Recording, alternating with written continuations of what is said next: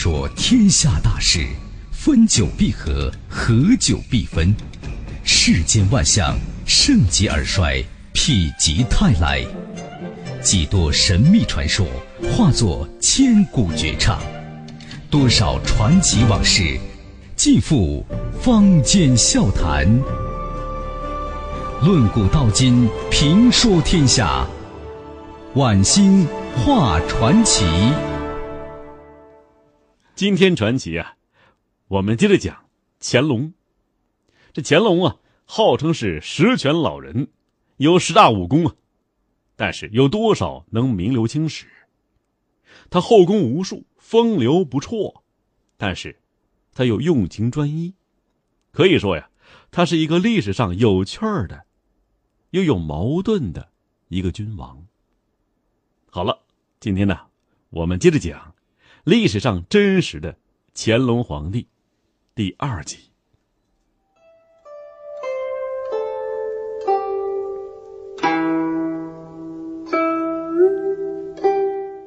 首先说一说乾隆的十大武功。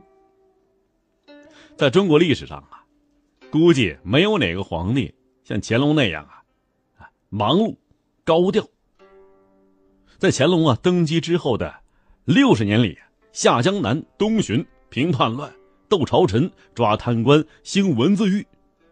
如果呀，在皇帝中评劳模，这乾隆啊，当之无愧。另外呢，乾隆自我感觉也特别良好，总结自己一生啊，是十全武功，自诩为十全老人，并且做御制十全记，还叫人呢翻译成满汉蒙藏四种文字。剑碑乐文呢？这十功者呀，平准噶尔为二，定回部为一，扫金砖为二，靖台湾为一，降缅甸、安南各一，二寿库尔喀祥合为十。这说起呀，乾隆的十全武功，其实啊，这情况各有不同啊，而且性质也有差异。有的呢是为了这个维护社会治安，有的是为了边疆版图，有的是为了反击侵略，但还有的是纯粹小题大做。那么这个十全武功具体情况如何呢？下面呢就选几个，我们来详细说一说。首先讲一讲啊，两次大小金川之战。这大小金川呢，地处四川省西北部，是由四川呢入藏的交通要道。这儿啊是藏民的聚居区。大小金川分别由土司进行管辖。两方土司间的矛盾呢由来已久，战争时期啊时有发生。从这个管理角度来讲啊，短期内大小金川小打小闹也算平衡。他们打着，乾隆看着。别出乱子就行了，但是呢，从清王朝统治版图来看呢，大小金川问题是迟早要解决的。首先呢，如果清朝对西藏用兵，就说清军呢要进藏，大小金川是必经之路。其次呢，历经这个康雍两朝军事、经济、政治积累，土豪乾隆啊。是不可能让大小金川这个弹丸之地一国两制的，改土归流势在必行。那什么叫改土归流啊？通俗讲啊，就是说啊，取消世袭土司掌权，由朝廷任命官员派驻当地来管辖。这大小金川战役的导火索，就是大金川土司叫沙罗奔，这个人呢，打破了平衡局面。沙罗奔呢，日渐势隆，图谋兼并小金川以及邻近的其余土司。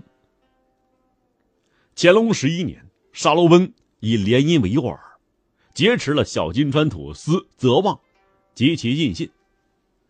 经过清朝干预之后呢，沙罗奔呢释放了泽旺，但是没过多久，沙罗奔呢又开始蠢蠢欲动了。清朝闻讯之后，派兵弹压。却遭到了沙鲁奔的伏兵。清军兵败之后啊，乾隆皇帝大发雷霆，生气了，先后派了川陕总督张广嗣、军机大臣纳钦，率大军呢前往金川平乱，但是二人呢以失败告终。乾隆啊一怒之下，赐死了张广嗣和纳钦。这张广嗣啊，先不说啊，这纳亲那是两朝元老，军机重臣呢，而且是皇亲，可见呢，这时候乾隆怒火指数已经超高了。于是这时候呢，乾隆又改判小舅子傅恒为统帅，并启用了已经废除桓籍的名将岳钟琪，入大军平乱。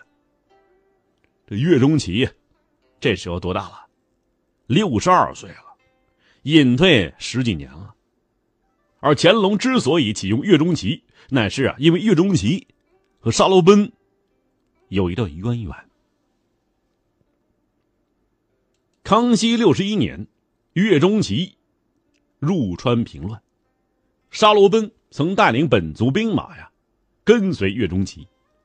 战后经岳钟琪一举推荐，朝廷授予沙罗奔呢，叫金川按抚使一职。再有啊，就是岳钟琪呀，调停杂谷、金川、美同、沃日、龙宝部落间的内乱，岳钟琪是秉公而断，把他们的失去的江山、社稷、山寨等等都归还了。所以啊，这族人对岳钟琪呀敬佩有加，视为是恩公啊。在这儿啊，需要再多加一句话：这岳钟琪。那可是岳飞的后代。这族人呢，明白这清军派岳钟琪为主将，这时候军心就开始动摇了。沙罗奔呢，深知岳钟琪谋略过人，用兵如神，如果自己坚持和恩公打下去，这仗肯定是必败无疑了。经过慎重考虑，沙罗奔决定请求罢兵，归顺朝廷。清军呢？最后用岳钟琪赢得了第一次金川战役的胜利。